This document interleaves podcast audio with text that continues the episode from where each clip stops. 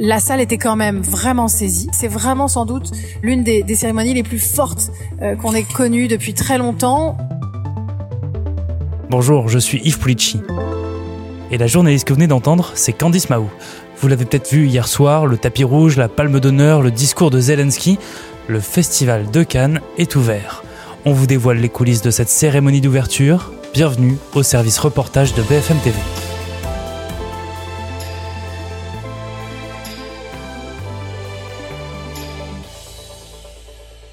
Salut Candice. Salut Yves. Où es-tu en ce moment? Alors là, présentement, je suis dans le car Régis, qui est mon bureau pour la quinzaine. Peut-être tu entends d'ailleurs un petit peu l'ambiance. Euh, voilà, il y a des machines un peu partout. C'est une petite fourgonnette avec euh, une antenne et un bureau dedans. Exactement, une petite tablette qui me sert de bureau, un ordinateur et, et effectivement, il y a tout. Je suis en train de trépied, une malle de lumière et voilà, j'essaie de me faire petite pour être un peu au calme, pour te parler, te raconter un peu nos aventures. Quelle est l'ambiance aujourd'hui à Cannes? Sincèrement, cette année, elle est vraiment festive, quoi. Je veux dire par rapport à l'an dernier où on pouvait pas faire un pas sans un pass sanitaire. On avait une heure d'attente à chaque fois. Parfois, on en venait même aux mains. On loupait des séances à cause justement de toute cette attente et de toutes ces vérifications. C'était quand même extrêmement euh, laborieux.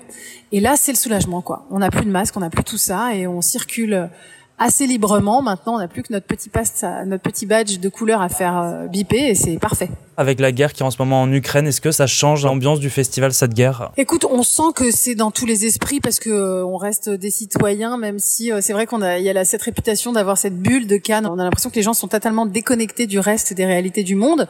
Mais en réalité là, oui, bien sûr, on a vraiment la sensation déjà d'avoir de la chance de pouvoir s'extraire un peu dans cette bulle de fête un peu et de, et de magie qu'est le cinéma, de s'en extraire un peu, de s'extraire de la réalité qui est difficile et qui pèse sur tout le monde. Mais L'Ukraine n'est pas oubliée, on l'a vu hein, avec la cérémonie d'ouverture d'hier. L'Ukraine est bel et bien là et elle ne sera pas oubliée pendant toute cette quinzaine, ça se sent. Justement, hier, le président ukrainien a ramené un peu de réalité dans ce festival de Cannes en faisant un discours euh, pendant la cérémonie d'ouverture. Comment la salle a réagi? Alors, je vais être très honnête. Non, j'étais pas dans la salle. En fait, les journalistes, ils suivent ça dans une autre salle de cinéma. Finalement, c'est une retransmission en direct et ils peuvent assister à la retransmission de la cérémonie, mais dans une autre salle. Ensuite, j'ai croisé tous ces festivaliers. Je suis allée au dîner d'ouverture. On en a beaucoup parlé et en fait, ils m'ont raconté leur euh, étonnement ils étaient saisis, ils étaient sidérés quand ils ont vu le président euh, Zelensky apparaître. La vedette n'était pas sur le tapis rouge. Devant les stars de la quinzaine, Volodymyr Zelensky interpelle l'industrie cinématographique et fait référence à Charlie Chaplin et son film Le Dictateur de 1940 en pleine Seconde Guerre mondiale. Chaplin n'a pas détruit à l'époque le dictateur réel. Mais grâce à ce film, le cinéma a cessé d'être muet, dans tous les sens du terme. Il nous faut un nouveau Chaplin qui prouvera qu'aujourd'hui le cinéma n'est pas muet. Volodymyr Zelensky a été accueilli par une standing ovation sur cet écran, on les a vus tous se lever, applaudir euh, de longues minutes très chaleureusement. Et en fait, ils m'ont raconté après que bah, ils s'y attendaient pas. Alors en vrai, les négociations, elles avaient euh, lieu depuis plusieurs semaines. Hein, ça s'organise pas euh, comme ça d'un coup. La rumeur, elle courait quand même depuis le début de la semaine dernière que c'était possible. C'est un artiste avant tout, c'est un acteur avant d'être le, le, président. Du coup, c'était quand même quelque chose qui était plausible, mais on savait pas si les négociations iraient jusqu'au bout. La salle était quand même vraiment saisie. Et puis euh, bah, ils ont voulu euh, vraiment lui témoigner euh, tout le soutien dont il avait besoin avec justement cette standing ovation qui a duré assez longtemps. Et ensuite, les festivaliers, tous ceux qui étaient dans la salle ont dit, voilà, c'est vraiment sans doute l'une des, des, cérémonies les plus fortes qu'on ait connues depuis très longtemps évidemment sans doute grâce à cette intervention. Même s'il y avait de la gravité, bien sûr, ça apportait de la gravité dans ce monde de la magie du cinéma, mais c'était pas plus mal. C'est ce qu'ils ont ressenti en tout cas, et les avis étaient assez unanimes. Quand tu dis que tu étais au dîner d'ouverture, c'est après la cérémonie, il y a un dîner avec euh, les stars du festival de la cérémonie d'ouverture tous ceux qui sont dans la salle de la cérémonie d'ouverture sont conviés. Il y a à la fois l'équipe du film, là il y avait l'équipe de Michel Azanavicius euh, avec tous ses acteurs du film Coupé qu'il a présenté en ouverture, hors compétition. Il y a eu euh, Virginie Efira qui est venue aussi. Euh, il y avait une table centrale en fait avec un peu euh, voilà Virginie Efira, Thierry Frémaux, Pierre Lescure dont c'est le dernier festival en tant que président. Et puis il y a donc tous les invités de cette salle aussi avec pas mal d'acteurs, d'actrices, de réalisateurs, de réalisatrices et puis des distributeurs aussi, des gens du milieu du cinéma, des professionnels qui sont là euh, parce que euh, c'est un peu leur grand congrès euh, annuel. C'est quand même extrêmement important de pouvoir être là. De, on se fait aussi un peu des relations et c'était vraiment très agréable et c'est toujours une jolie soirée, très chic. C'est une jolie soirée. En tant que journaliste, c'est important de participer à ce genre de soirée pour avoir des infos, de sentir une ambiance. Oui, exactement. C'est toujours bien parce que même si on sait qu'on reprend en matinale le, le lendemain et mine de rien,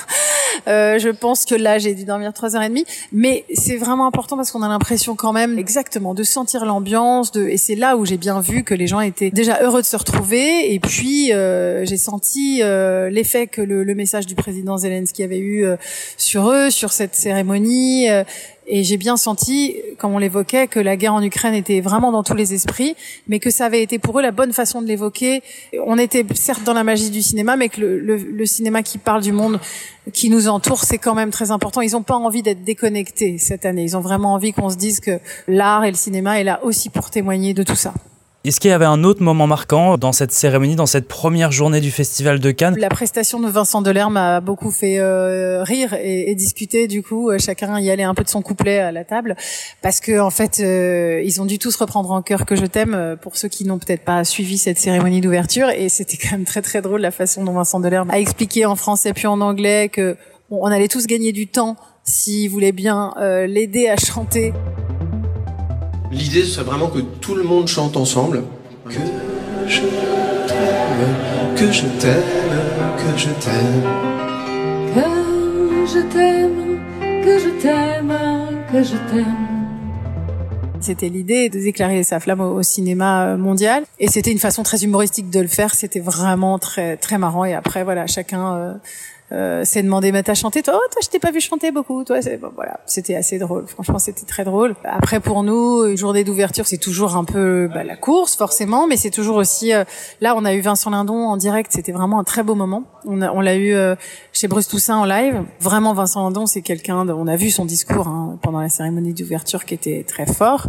On l'a eu en avant-première. On était heureux de l'entendre sur euh, l'honneur qui lui a été fait de cette présidence du jury. Vraiment il est était très heureux et il était en même temps, il y croyait pas lui-même. Il, nous expliquait qu'il regardait euh, tous les soirs presque Wikipédia, euh, le festival de Cannes avec le nom des présidents de jury qui défilaient, euh, Milos Forman, Spielberg. Alors là, il éclate de rire, il dit j'y crois pas moi-même en fait.